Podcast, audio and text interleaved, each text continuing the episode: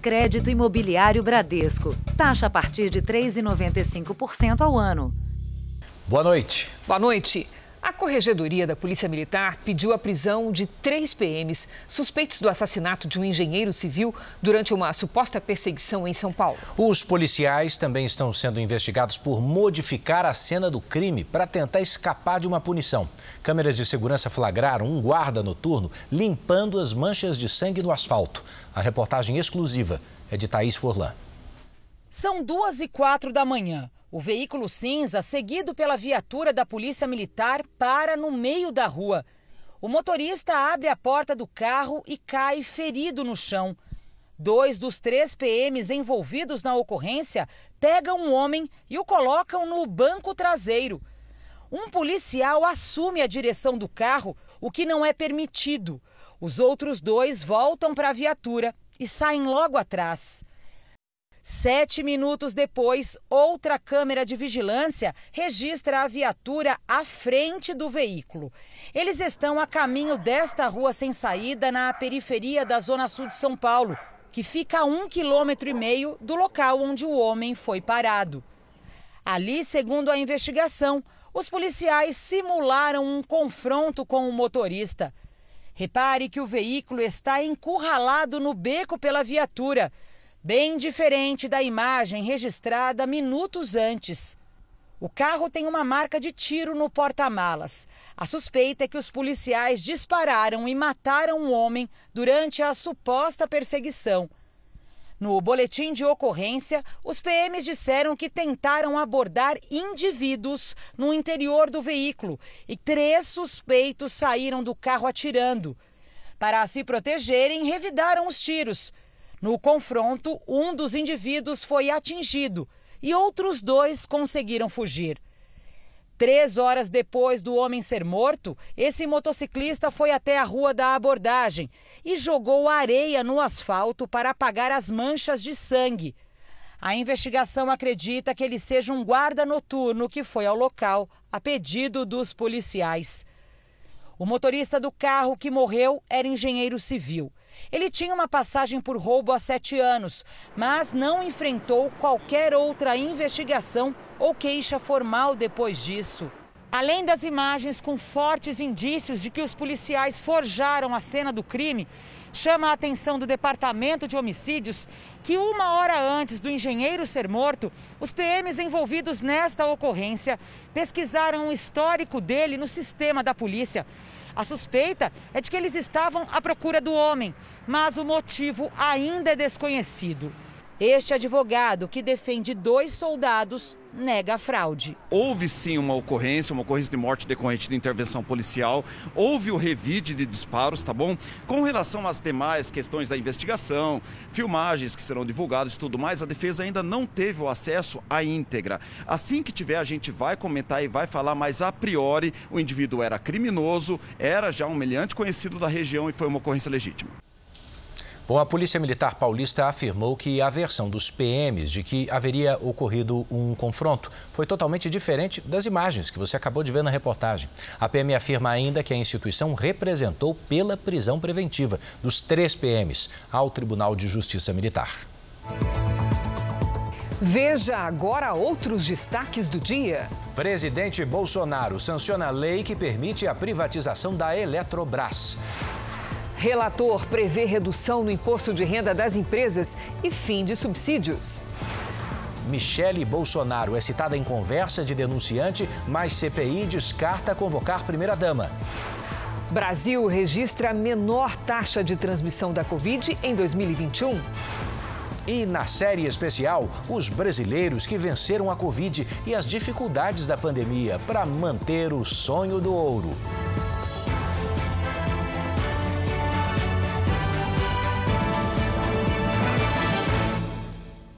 Oferecimento crédito imobiliário Bradesco. Taxa a partir de 3,95% ao ano.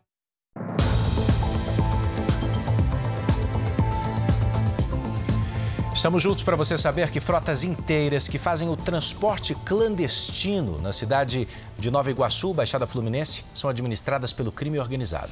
As vans rodam lotadas, sem que os motoristas se preocupem com a fiscalização da polícia ou da prefeitura. Um serviço ilegal que pode colocar em risco a vida dos passageiros. Vai, Cabo Sul do Almoço, Paraíso, vai, vai. Passageiros avisados no grito. São mais de 100 vans clandestinas rodando pela cidade de Nova Iguaçu, na Baixada Fluminense. Um serviço ilegal e que passa longe de qualquer fiscalização. Nesse flagrante, fiscais da prefeitura fazem vistas grossas para a van pirata. A blitz da Polícia Rodoviária também não é problema. O trabalho clandestino não é interrompido. Por R$ 4,00, moradores viajam em veículos sem identificação, cinto de segurança e até em pé. Vêm em silêncio motoristas avançando o sinal vermelho, rodando pela contramão. Eles agem intimidando as pessoas, né? Por causa do poder bélico, é, com a fama de, de serem truculentos quando quando pegam alguém. Só em Nova Iguaçu, a milícia fatura 200 mil reais por semana. Os criminosos têm frota própria ou obrigam motoristas regulares a pagar propina para rodar. É um negócio antigo, um dos primeiros a ser explorado pelo crime organizado. Os milicianos se infiltraram nesse segmento e lucram com a falta de transporte em determinadas regiões. Oferecem um serviço mais barato, ilegal e arriscado para os passageiros. Estimativas feitas pelo Ministério Público mostram que as vans podem render até 30 milhões de reais por mês ao crime organizado, que se espalhou por todo o estado. O Disque Denúncia recebe 500 ligações sobre essas quadrilhas todo mês. A melhor informação é a informação da população. Quando nós saímos para fazer as operações da Força Tarefa, que são operações semanais, é, muitas muitos dos locais que nós vamos verificar são através de informações é, repassadas pelo Disque Denúncia. Bom, a Secretaria de Transportes de Nova Iguaçu informou que só fiscaliza vans municipais. O transporte entre municípios é de responsabilidade da Polícia Militar e também do DETRO, o Departamento de Transportes Rodoviários do Estado. O DETRO disse que realiza fiscalizações frequentes e que desde janeiro 33 veículos foram apreendidos. A Polícia Militar Fluminense não retornou ao nosso contato. Em Minas, um casal teria tomado três doses de vacinas contra a Covid-19 e tem multa pesada, Edu. Bom, se a denúncia for confirmada, marido e mulher podem ter que pagar isso, ó, um milhão de reais como multa. Se tentarem tomar mais uma dose, então, terão que desembolsar mais um milhão. Segundo a denúncia, Terezinha Gel Rodrigues e o marido Jax Rodrigues, que são empresários, teriam recebido duas doses da Coronavac em Belo Horizonte, onde moram, e teriam tomado a terceira dose da Pfizer em Rio Novo, na zona da Mata Mineira, onde possuem uma fazenda. A Justiça de Rio Novo quer impedir que o casal tome a segunda dose da Pfizer ou a primeira de outro imunizante e estabeleceu multa de um milhão de reais caso isso aconteça. O Ministério Público pede ainda 500 mil reais por dano moral coletivo e mais meio milhão por dano social. O pessoal tem esperado né, é, a sua vez, na sua simplicidade, aí chega pessoas de, de uma certa situação econômica, né, é, é, é talvez melhores do que a, a nossa população aqui, e chega e consegue é, é, é, burlar esse nosso plano, essa nossa fila, realmente isso é, é, é, isso é aviltante. Em Juiz de Fora e Barbacena também há registros de pessoas que tomaram três doses. Em Viçosa, um professor aposentado é suspeito de tomar quatro doses de vacinas contra o coronavírus. De acordo com o Ministério Público, buscar vacinas diferentes em municípios diversos configura crime de estelionato, porque a obtenção de vantagem ilícita, já que a vacina é rara, cara e de propriedade do poder público. A pena prevista para o crime de estelionato é de reclusão de 1 a 5 anos, acrescida de um terço, por ser praticada contra o poder público, além de multa. Nós tentamos contato com o casal, mas não houve resposta às nossas mensagens. O professor aposentado de Viçosa, suspeito de tomar quatro doses de vacinas contra a Covid, também não respondeu à nossa produção. O Ministério da Saúde ainda discute a inclusão de adolescentes no Plano Nacional de Vacinação, mas três estados já saíram na frente para atender a esse público. Com uma filha de 14 e um de 16, Cláudia comemorou a antecipação da vacina para adolescentes entre 12 e 17 anos, anunciada pelo estado de São Paulo. Gostaria que tivessem mais estudos, que a gente que tivessem mais dados mas eu também sinto que não existe mais como prorrogar essa situação. Isabel e Tiago já pensam na vida pós-vacina. Poder voltar para o colégio, né? Encontrar meus amigos de novo, todos juntos. Acho que começar a abraçar todo mundo. Alguns estados brasileiros já organizam a vacinação dos jovens. O governo gaúcho deve iniciar a imunização de adolescentes com comorbidades assim que chegar a próxima remessa da vacina da Pfizer. O laboratório foi o único que solicitou a inclusão na bula da indicação para maiores de 12 anos. A Anvisa aprovou a aplicação desta vacina nessa faixa etária. No Maranhão, quem tem 17 anos já pode se vacinar. A previsão do governo de São Paulo é começar a vacinar os adolescentes já no dia 23 de agosto. O anúncio preocupou os especialistas que acreditam que antes de imunizar os menores de 18 anos, é preciso completar a vacinação dos adultos. Menos de 20% tomaram as duas doses e 3 milhões e meio estão com a segunda aplicação atrasada. A Sociedade Brasileira de Imunizações alerta para a necessidade de, antes de mais nada, convocar os que estão atrasados para a segunda dose. Quando você analisa, por exemplo, uma volta às aulas, é muito mais importante os professores estarem vacinados para a Covid e as pessoas menores de 18 anos estarem vacinadas para gripe, estarem vacinadas para as outras vacinas do adolescente, por exemplo, que tem baixa cobertura. Países da Europa, Ásia e os Estados Unidos já começaram a vacinar adolescentes mas muitos ainda priorizam a aplicação da segunda dose nos adultos. Em formas graves da Covid é completamente desproporcional em adultos. O risco é 16, 40, 60 vezes até maior quando chegam em idosos comparado com crianças. Não faz sentido vacinarmos adolescentes antes de terminarmos a vacinação de adultos. Jornal da Record atualiza agora os números da pandemia para que você acompanhe com clareza a evolução da doença no país, sempre com dados oficiais do Ministério da Saúde. Então acompanhe comigo.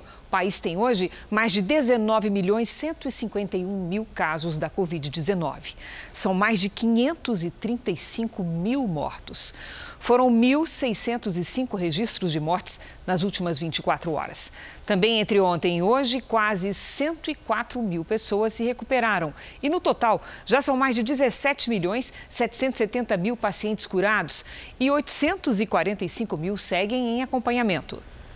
Na África do Sul, já são 72 mortos por causa dos ataques violentos que tomaram conta do país desde a última semana. Os sul-africanos protestam contra os decretos de lockdown e as restrições causadas pela pandemia.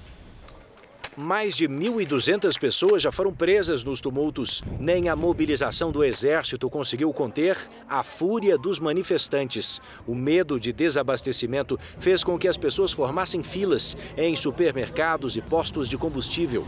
A violência e os saques em partes do país, que começaram com a prisão do ex-presidente Jacob Zuma, ganharam novas proporções pela insatisfação popular. As imagens aéreas mostram dezenas de pessoas saqueando um armazém. Hoje foi o quarto dia de ataques e novos saques foram registrados. Nos locais invadidos, destruição. Muita sujeira e prateleiras completamente vazias. Essa comerciante ficou desesperada ao ver como ficou a loja. O terceiro lockdown por conta da pandemia exacerbou ainda mais a crise econômica e o desemprego, que atinge 32% da população. Veja ainda hoje: Bolsonaro sanciona a lei que autoriza a privatização da Eletrobras. E na nossa série especial, nem a pandemia tira dos atletas o sonho de conquistar uma medalha olímpica.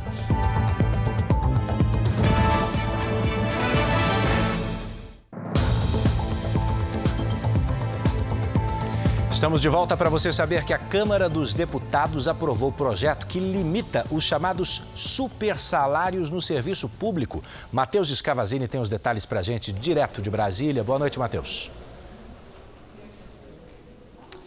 Boa noite, Edu. Cris, segundo cálculos do relator do projeto, a medida pode gerar uma economia entre 3 e 10 bilhões de reais por ano.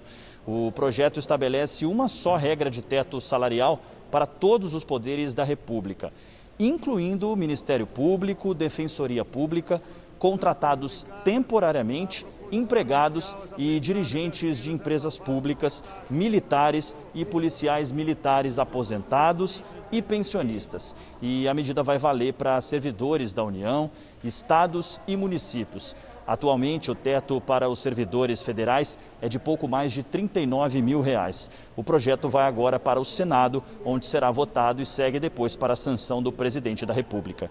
Cris Edu. Obrigado, Matheus.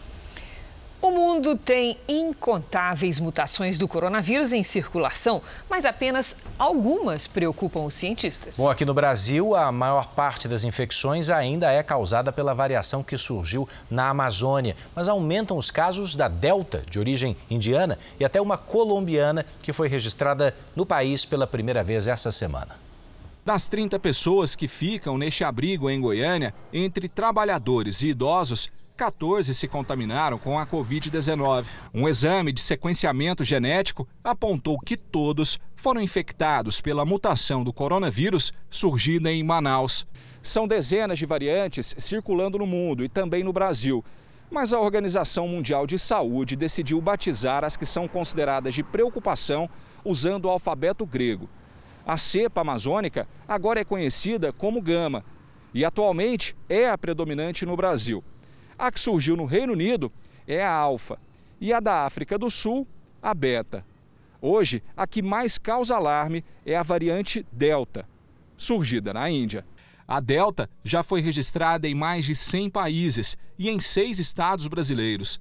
Uma nova cepa, surgida na Colômbia e que ainda não foi catalogada pela OMS, foi detectada em dois estrangeiros que estiveram em Cuiabá com relação com a Copa América.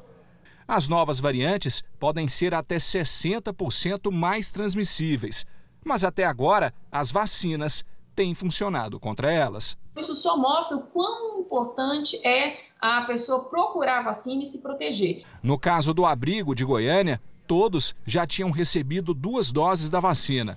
Ninguém morreu ou precisou de internação. Nós estamos no inverno, nós estamos no clima frio, favorece a transmissão de doença respiratória talvez seja a vacinação que tenha segurado um pouco essa transmissão. Estamos de olho na vacinação, então vem ver aqui, ó. Somadas as aplicações da primeira e segunda doses, 1 milhão 536 mil pessoas receberam a vacina contra o coronavírus, isso de ontem para hoje. O Brasil tem, portanto, mais de 85 milhões de vacinados com a primeira dose e mais de 31 milhões que completaram a imunização. Em Mato Grosso, 1 milhão 133 mil pessoas foram vacinadas. Isso representa, veja ali, 32% dos moradores. No Pará, a primeira dose foi aplicada em 2 milhões 742 mil habitantes, quase 32% da população.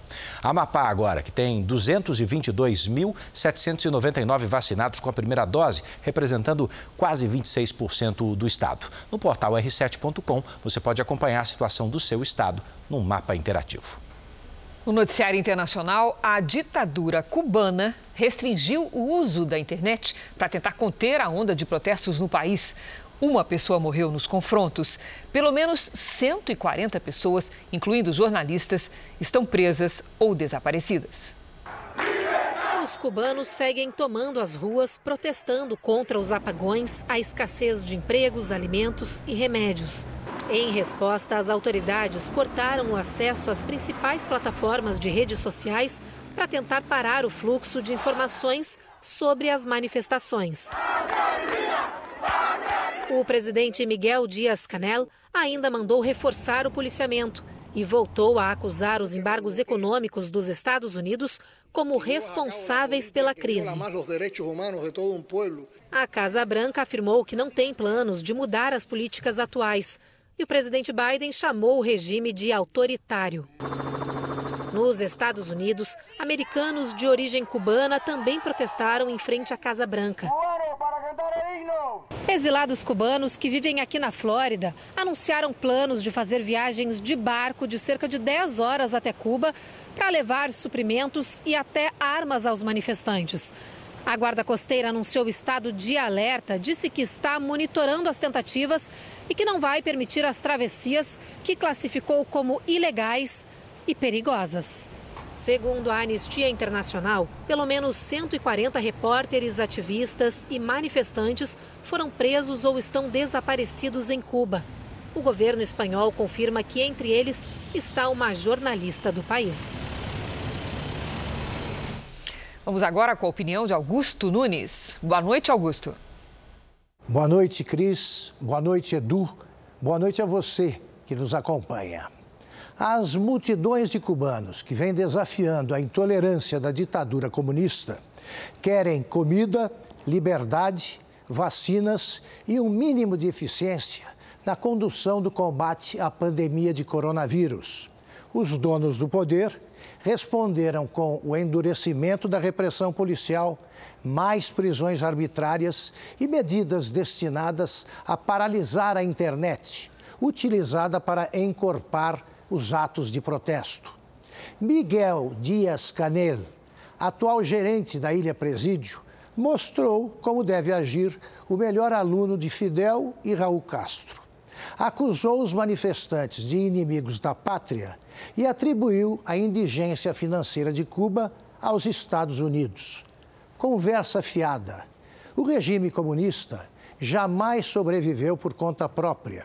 Com o fim da União Soviética e a agonia da Venezuela bolivariana, os patrocinadores sumiram e a ditadura já sexagenária descobriu que não sabe viver sem padrinhos e mesadas.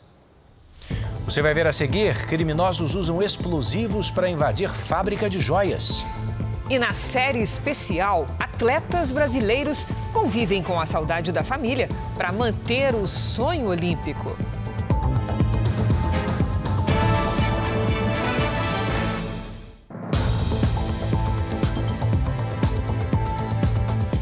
Ao menos 20 assaltantes estão foragidos depois de tentar roubar uma fábrica de joias no interior de São Paulo. Essa quadrilha tem armas de uso exclusivo das forças de segurança e escapou depois de trocar tiros com a polícia. O tiroteio foi ouvido de longe. Olha os caras aí, vai dar tiro pro alto, você ter noção. Antes de entrar em confronto com a polícia, os criminosos haviam tentado roubar uma fábrica que recupera joias em Jarinu, interior de São Paulo. Durante o crime, queimaram três carros para impedir a passagem das viaturas. A ação aterrorizou moradores. Nossa, eu não consigo parar de tremer. Teve bomba, teve muito tiro, muito mesmo. Uma caminhonete equipada com uma metralhadora, com diversas pessoas na rua, todos com fuzis, prontos para a ação, prontos para a guerra. A fábrica de recuperação de joias foi invadida pela quadrilha ainda de madrugada. Segundo a polícia, pelo menos 20 homens armados chegaram aqui em carros de luxo e usaram armas de guerra para cometer o assalto. A guarita, onde estavam os vigilantes, ficou assim, ó, cheia de marcas de tiros. Os criminosos queriam acesso ao cofre e usaram explosivos para derrubar os portões e invadir a empresa. Os tiros atingiram paredes, telhados, vidros blindados. A munição encontrada no local é de armas de uso exclusivo das Forças Armadas. De acordo com a polícia, a quadrilha conseguiu entrar em um dos cofres mas havia apenas material sem valor. Provavelmente algum, algum desencontro de informação, mas fato é que nada assim de valor significativo foi subtraído da empresa. Para fugir, os criminosos usaram drones para monitorar a movimentação da polícia e armadilhas com pregos para impedir a passagem das viaturas. Câmeras de segurança mostram os carros em uma estrada no momento da fuga. Um dos veículos roubados foi encontrado em Minas Gerais. A polícia quer analisar o circuito de imagens da empresa para tentar identificar os criminosos. A Justiça do Ceará decretou sigilo nas investigações do caso de agressão da mulher do DJ Ives. Hoje prestou depoimento uma das pessoas que aparecem no vídeo do flagrante. Charles Barbosa trabalha como motorista do DJ Ives e foi ouvido como testemunha. No vídeo da agressão, ele aparentemente não age para conter o DJ. Antes do depoimento, o funcionário já tinha declarado que as agressões ocorriam com frequência e que chegou a intervir em discussões anteriores. Se não fosse primeiramente Deus e eu, de fevereiro para cá, alguém já tinha morrido. Isso eu digo a você sem medo de errar. As que eu participei, eu me lembro de tudo, sei de tudo e muita coisa ali eu me meti, viu? E tesoura que eu tomei, e faca que eu tomei, e objeto que eu não deixei jogar um no outro. Ninguém vê isso, né? O advogado do motorista, que também defende Ives, fala sobre a falta de reação do cliente. Aí o que acontece é o seguinte, que ele tinha sim já se posicionado, tentado intermediar né, as situações. Então assim, toda manifestação da gente ela tem sido feita nos autos do processo. A mãe da vítima que presenciou agressões também já prestou depoimento. A polícia espera ouvir mais algumas testemunhas, como a empregada do casal, para concluir o inquérito, o que deve acontecer até o final desta semana. Hoje, a justiça determinou o sigilo do caso. A investigação no caso de Jay é por lesão corporal, é, aparentemente houve mais de um episódio de lesão corporal, então seriam vários crimes de lesão corporal. A pena prevista para esse crime é de três meses a três anos. As cenas gravadas entre dezembro e fevereiro últimos mostram seguidas agressões de Ives contra a mulher, Pamela Holanda. Uma delas acontece na presença da filha do casal. A polícia, Pamela contou ter sido agredida, inclusive grávida. As acusações fizeram o DJ perder vários contratos. A gravadora suspendeu todas as participações de Ives em músicas próprias e de outros artistas e bloqueou das plataformas de áudio e de vídeo as faixas já lançadas. Um cirurgião plástico é investigado pela polícia por suspeita de abusar sexualmente de pacientes em Porto Alegre. Segundo as denúncias, os crimes eram praticados desde 2007 o médico nega as acusações. Esta mulher, que pede para não ser identificada, é uma das vítimas. O sonho dela terminou em pesadelo. Ele começou a palpar demais, passar a mão. Ele me puxou para sentar no colo dele. E eu fiquei assim em choque, eu não tive reação, então eu só ficava parada. E nisso ele se aproveitava mais ainda, né? Ele não me deixava sair da sala. O médico a que ela se refere é Klaus Witzke Brodbeck, cirurgião plástico com 30 anos de carreira. Nesta terça-feira, ele foi alvo de uma operação de busca e apreensão da Polícia Civil por causa de denúncias de abuso sexual cometidas desde 2007 contra pacientes. Os casos teriam acontecido no consultório dele, localizado em uma região nobre de Porto Alegre. Há cerca de dois anos, esta advogada foi procurada por outra vítima. Ela foi eh, incentivada, enfim, a tirar a roupa, a ficar apenas de calcinha, sendo que era uma cirurgia uh, para prótese mamária.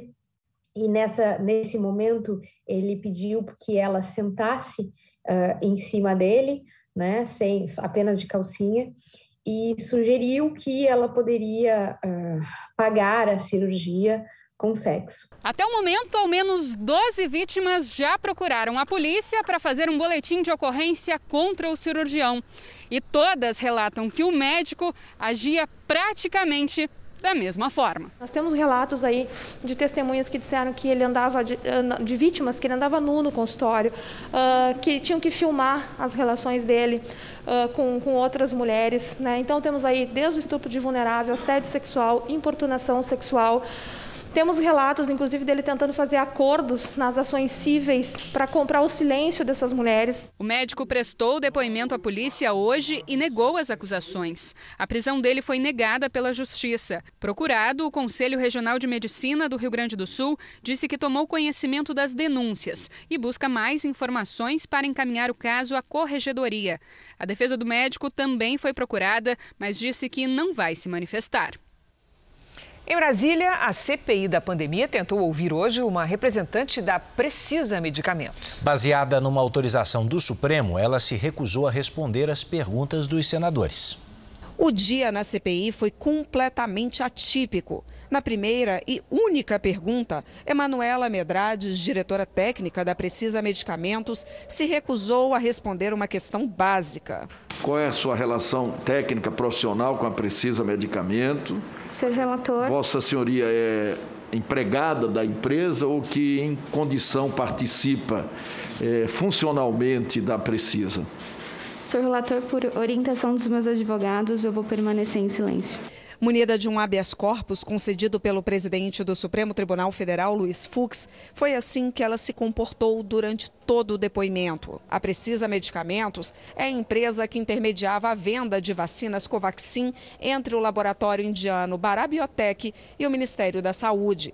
A decisão irritou o presidente da CPI, Omar Aziz, que enviou um ofício a Fux pedindo que ele deixasse mais claro em quais pontos a depoente teria direito de não responder às perguntas. Já a defesa de Emanuela também recorreu ao Supremo, pedindo que ela tivesse o direito a escolher o que responder. Pelo habeas corpus, Emanuela Medrades não precisa responder a perguntas que a incriminem, mas deveria falar sobre outros assuntos. Em um dos e-mails enviados ao então secretário executivo do Ministério da Saúde, Elcio Franco, ela diz: Enquanto não houver um firme do Ministério, estamos consideravelmente vulneráveis. Gostaríamos muito de permanecer com esse quantitativo e prazos reservados ao Brasil. No fim do dia, o presidente do Supremo, Luiz Fux, determinou que cabe a Emanuela decidir em qual resposta ela poderia se incriminar. Ou seja, ela não precisa responder às perguntas. Por outro lado, a CPI tem poder para avaliar se ela está abusando desse direito e tomar providências legais cabíveis. Mais detalhes dessa terça-feira na CPI com Renata Varandas, agora ao vivo de Brasília. Renata, boa noite.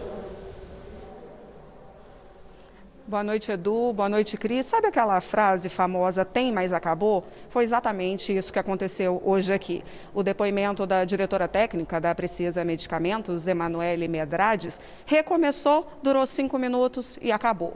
Isso porque ela ficou falando o tempo inteiro que ela estava muito exausta e que ela não conseguia responder as perguntas. Só para vocês terem uma ideia, foi perguntado para ela como que ela começou na Precisa Medicamentos e ela simplesmente não quis responder. Bom, Bom, conclusão dessa história é que o depoimento dela ficou para amanhã, de novo, às 9 horas da manhã, junto com o depoimento de Francisco Maximiano, que é o dono da Precisa. Cris e Edu. Obrigado, Renata. O policial Luiz Paulo Dominguete, que se apresentava como vendedor de vacinas ao Ministério da Saúde, citou a primeira-dama, Michele, nas articulações para negociar imunizantes com o governo. Os integrantes da CPI da pandemia no Senado tiveram acesso a conversas em que o policial militar Luiz Paulo Dominguete fala sobre uma suposta participação da primeira-dama Michele Bolsonaro nas negociações entre o reverendo Hamilton Gomes de Paula, fundador da Secretaria Nacional de Assuntos Humanitários, e o Ministério da Saúde para o fornecimento de vacinas contra a Covid-19. Dominguete se apresentou como representante de vendas da Davat Medical Supply no Brasil, que intermediaria a negociação de doses da AstraZeneca com o governo federal. Ele denunciou um suposto pedido de propina de um dólar por dose do imunizante, que teria sido feito pelo ex-diretor de logística do Ministério da Saúde, Roberto Dias. Os arquivos entregues à CPI mostram que Dominguete enviou mensagens de texto a um contato identificado como Rafael Compra Descarpac, em 3 de março. Rafael Alves seria outro representante da Davat. Na conversa, o PM diz: Michele está no circuito agora. O contato Rafael pergunta: quem é? Michele Bolsonaro? Dominguete então responde: esposa, sim. As mensagens não deixam claro como seria a participação da primeira-dama nas tratativas com o reverendo. Segundo integrantes da CPI, Rafael teria pedido a Dominguete que avisasse da negociação a Cristiano Carvalho, apontado como chefe da Davat Medical Supply no Brasil. Pouco depois das conversas por aplicativo de texto, o policial enviou um áudio para Rafael, no qual desdenha da negociação com Roberto Dias, porque teria encontrado um contato direto com a presidência da República. O reverendo chegou na presidente da República, ok? Roberto Dias é segundo plano. Tá ok? Segundo a CPI da Covid, em 4 de março, o reverendo Hamilton Gomes de Paula participou de uma reunião no Ministério da Saúde para tratar de uma suposta articulação mundial para a aquisição de vacinas contra a Covid-19. Dominguete chegou a mencionar cartas que seriam documentos de apresentação da Davat ao Ministério, com a garantia de fornecimento de 400 milhões de doses de imunizantes da AstraZeneca. O presidente da CPI, senador Omar Aziz, descartou convocar a primeira-dama para prestar esclarecimentos à comissão. Segundo Aziz, é comum encontrar pessoas que procuram mostrar intimidade com o poder para tirar proveito pessoal. Esse poderia ser o caso de Dominguete. O estado de Mato Grosso do Sul decretou situação de emergência por causa da seca e dos incêndios florestais. O fogo se alastrou e rompeu fronteiras. Já está em Goiás e atingiu o Parque Nacional das Emas, que é uma área de preservação ambiental. Na região do Pantanal, o tempo seco castiga a vegetação, que vira combustível para as chamas nesta época do ano. Em alguns pontos, é preciso abrir um clarão na mata para abafar o fogo. Em Corumbá, novos brigadistas do Ibama reforçaram o combate ao incêndio.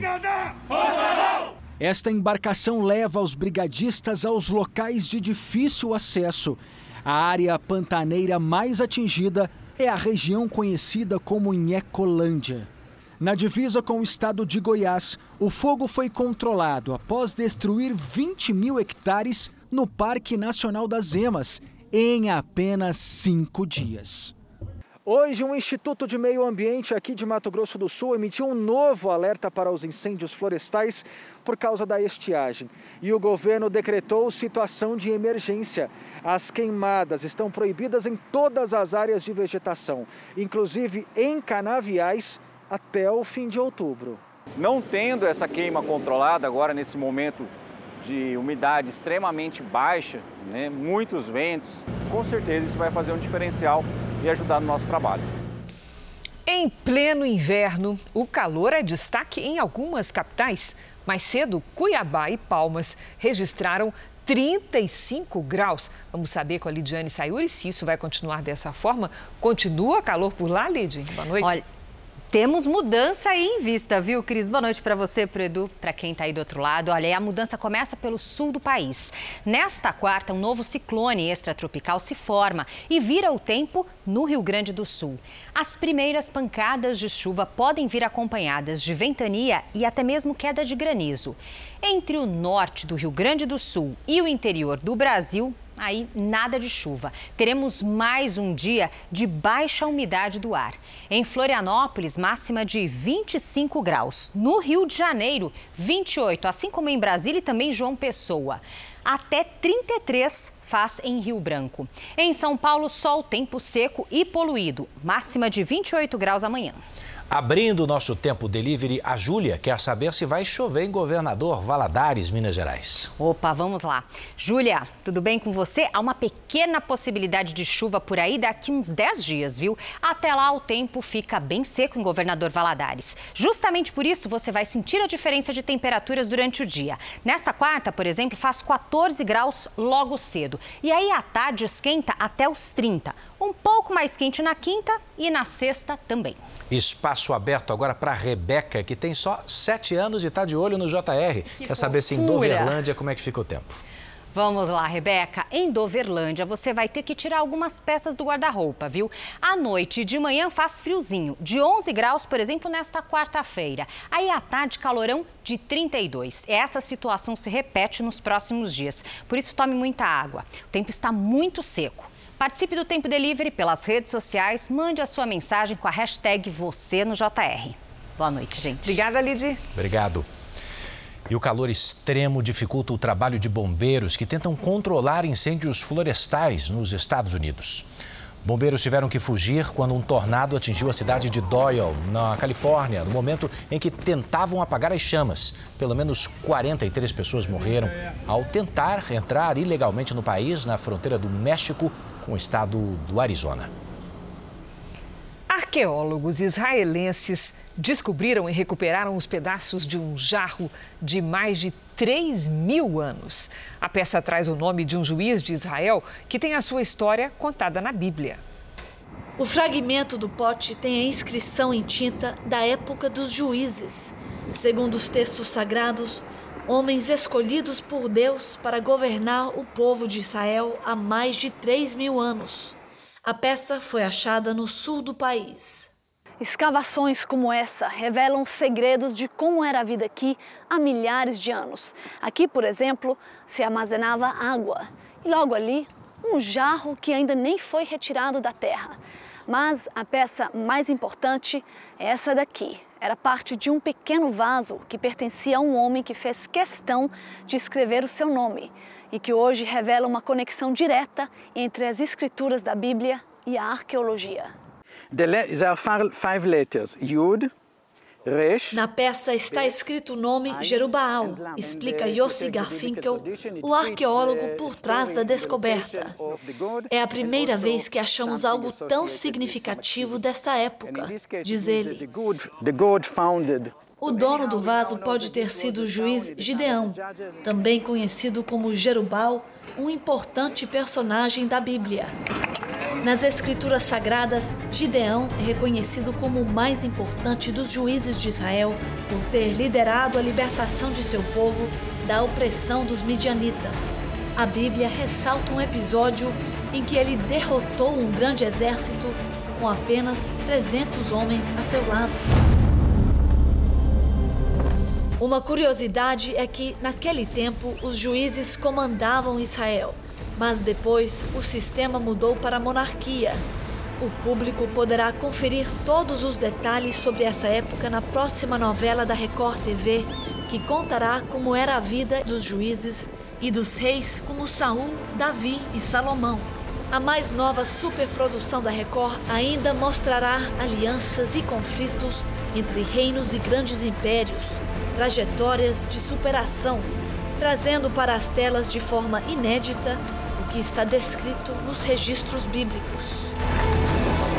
Para os arqueólogos, o fato de nomes idênticos aos mencionados na Bíblia serem encontrados em inscrições recuperadas mostra a autenticidade dos escritos do Velho Testamento.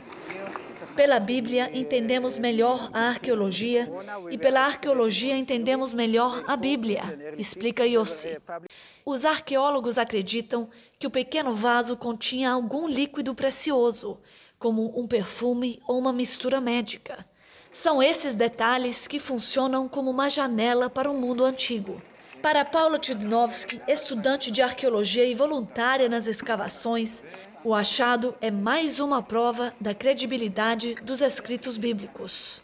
Achar até uma peça tão pequena que tem um nome muito pequeno, mas que revela que sim tinha um juiz que está escrito na Bíblia, isso demonstra muito. O mais importante da peça é que se a gente encontrar mais escrituras que nem essa, é, a gente pode revelar muitas outras coisas sobre o que aconteceu aqui.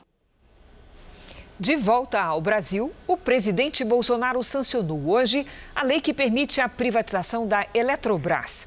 O governo acredita que a venda da estatal vai evitar aumentos na conta de luz em períodos de seca. O dia também teve mudanças na proposta da reforma tributária.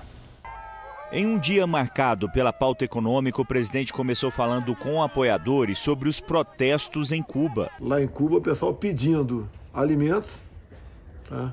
Remédio e eletricidade. Grande parte do petróleo que era de graça de, da Venezuela está diminuindo para eles.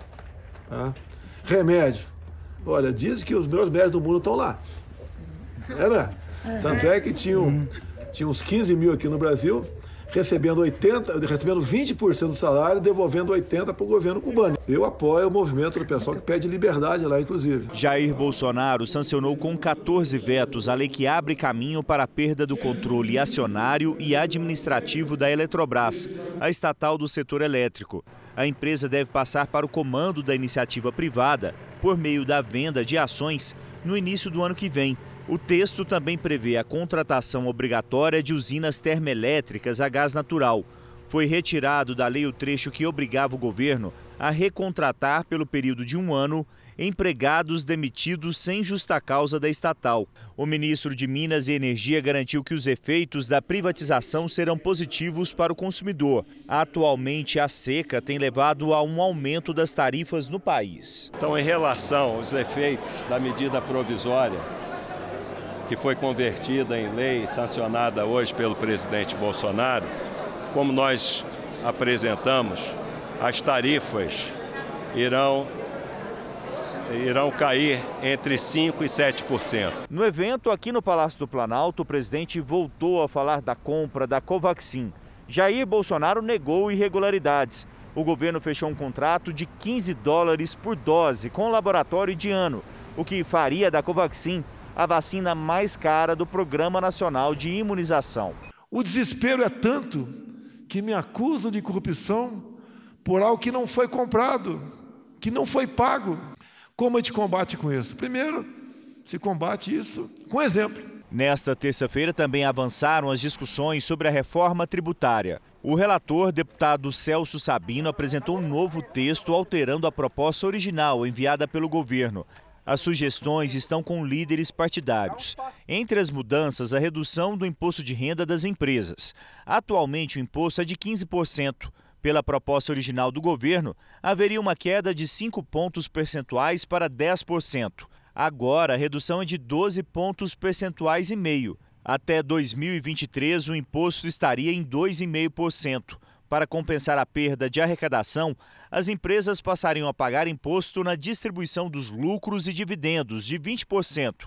Hoje não existe essa tributação subsídios das empresas também seriam eliminados. Nós estamos desonerando, nós estamos reduzindo a carga do capital produtivo, de quem produz, de quem gera emprego, de quem empreende no Brasil. Estamos compensando isso com a tributação dos lucros e dividendos. Nós temos uma previsão de redução efetiva da carga tributária para 2023 de 30, cerca de 30 bilhões de reais. O texto pode ser votado no Congresso nas próximas semanas. O adiamento da Olimpíada de Tóquio e as medidas de controle da pandemia atrapalharam a preparação dos atletas. Muitos brasileiros vivendo em outros países ficaram sem ver a família. Verdade. Na nossa série especial, o repórter Jean Brandão conversa com alguns favoritos a medalhas. A saudade de casa e a falta dos treinos adequados não foram capazes de adiar o sonho do ouro olímpico. Só os melhores do mundo os mais rápidos, os mais fortes, os mais precisos.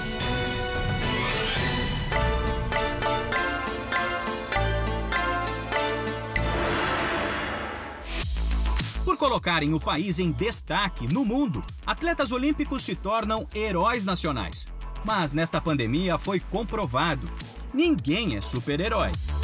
Perdi o paladar, perdi o olfato, tive aquela sensação de realmente um caminhão ter passado por cima de mim, é, de dores musculares. Eu tive. É, é, era parecido com, com um pouco de sinusite, que é uma coisa que eu tenho, assim, às vezes, né? Alguns momentos do ano. E tive tosse e, e esse, essa dor de cabeça. Assim como Bruninho e Tandara, jogadores da seleção brasileira de vôlei, técnicos e outros atletas olímpicos também ficaram doentes. E para se cuidar e preservar as famílias, todos precisaram ficar assim, em casa. Só que atleta não fica parado. Mesmo com o adiamento dos Jogos Olímpicos, o que eles queriam mesmo era estar lá fora, competindo ou pelo menos treinando. Viagens e eventos preparatórios foram cancelados. Na véspera do voo mais alto de um atleta olímpico, o mundo do esporte parou. O adiamento provocou um vazio na vida dos atletas. O ciclo olímpico passou de 4 para 5 anos. O gigante Darlan Romani, que já conseguiu uma das 10 melhores marcas da história do arremesso de peso, sentiu o impacto da pandemia num dos melhores momentos da carreira. Eu fiquei parado, né? Infelizmente, acabei pegando Covid, não estou me desculpando, não estou falando nada, mas é, quando você fica parado muito tempo ali, 10, 12 dias, e com o vírus ele, destrói, ele destrói o organismo, é impressionante, ele destrói o organismo, destrói a musculatura. Eu perdi quase 10 quilos. Henrique Avancini abriu mão de disputar duas etapas da Copa do Mundo de mountain bike. A dificuldade de planejamento por causa das restrições e cancelamento de competições atrapalharam o ex-número um do mundo. A minha dificuldade em 2021 foi não saber, de fato, quando eu voltar a competir. Então, eu, eu fiz o meu planejamento, começava a treinar uma, duas semanas pensando que eu ia competir duas semanas depois e aí eu não conseguia viajar. A Vancini passa longas temporadas na Europa, algo comum entre atletas brasileiros. Hugo Calderano optou por viver na Alemanha há sete anos, perto dos maiores do mundo. Um privilégio que o fez evoluir no tênis de mesa e ser candidato à medalha. Mas para ele, o maior desafio deste ciclo olímpico não foi técnico. Eu não, não volto para o Brasil desde de 2019, então estou muito tempo sem ver minha família, sem, sem estar no meu país, né? E com certeza isso faz uma grande diferença na parte emocional. Se ficar longe da família é uma marca tão comum entre atletas de alto nível, durante a pandemia, a saudade apertou mais. E às vezes eu sinto muito também falta de ir no Rio de Janeiro, né, no Flamengo ali, de poder. Porque eu, eu vivi um pouco no Rio de Janeiro, né, na Gávea ali, e às vezes bate aquela, aquela saudadezinha de estar em casa, na Bahia, né, que normalmente eu vou em casa passear um pouco, ver minha família, e com essa pandemia não posso, porque eu posso, às vezes, estar levando um vírus, né, porque minha mãe já é de idade. O Comitê Olímpico do Brasil se mobilizou e atravessou o oceano. Eslovênia, Espanha, França, República Tcheca e principalmente Portugal se transformaram em portos seguros para a maior missão de atletas brasileiros fora do país na história. 400 pessoas, entre competidores e comissão técnica, fizeram uma temporada de seis meses longe de casa. Calendário bagunçado com as paradas, ausência em competições. O professor doutor em alto rendimento esportivo, Irineu Loturco, afirma que os atletas não vão chegar a Tóquio no nível máximo de desempenho. As tradicionais quebras de recorde olímpico, desta vez, não devem estar tão presentes. O grande problema é que os atletas, por mais que eles consigam se manter treinando em boas condições, obviamente nem todos os atletas estão treinando nas mesmas condições, eles não estão competindo como deveriam. Então, eles chegam nas Olimpíadas não nas suas melhores formas competitivas, porque por mais que o treino seja ideal, ele nunca vai simular perfeitamente a condição de uma competição. Robert Scheid vai usar a experiência. O maior medalhista olímpico do Brasil até chegou a pensar em não ir para Tóquio, mas aos 48 anos ainda está voando na vela e vai em busca da sexta medalha olímpica quando você tem aquela chama de quero mais ainda, possa um pouco mais e faça um pouco mais, eu acho que esse é o momento que você ainda está em evolução.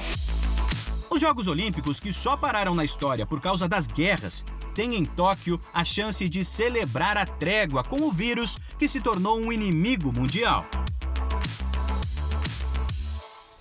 O ministro da Saúde, Marcelo Queiroga, se reuniu hoje com Tedros Adhanom, diretor-geral da Organização Mundial de Saúde. Por meio de suas redes sociais, a Danon agradeceu o brasileiro pelo que chamou de uma conversa construtiva. O assunto foi como o Brasil pode fabricar vacinas contra a Covid. O diretor da OMS também se disse feliz ao saber que as comunidades indígenas estão sendo vacinadas. O ministro Queiroga agradeceu pela oportunidade de discutir os sistemas públicos de saúde em um cenário pós-Covid. O Jornal da Record termina aqui, mas à meia-noite e meia tem mais JR. Fique agora com a novela Gênesis e hoje tem capítulo especial, O Sonho de Jacó. Você não pode perder. A gente se vê amanhã. Até lá. Boa noite e até amanhã.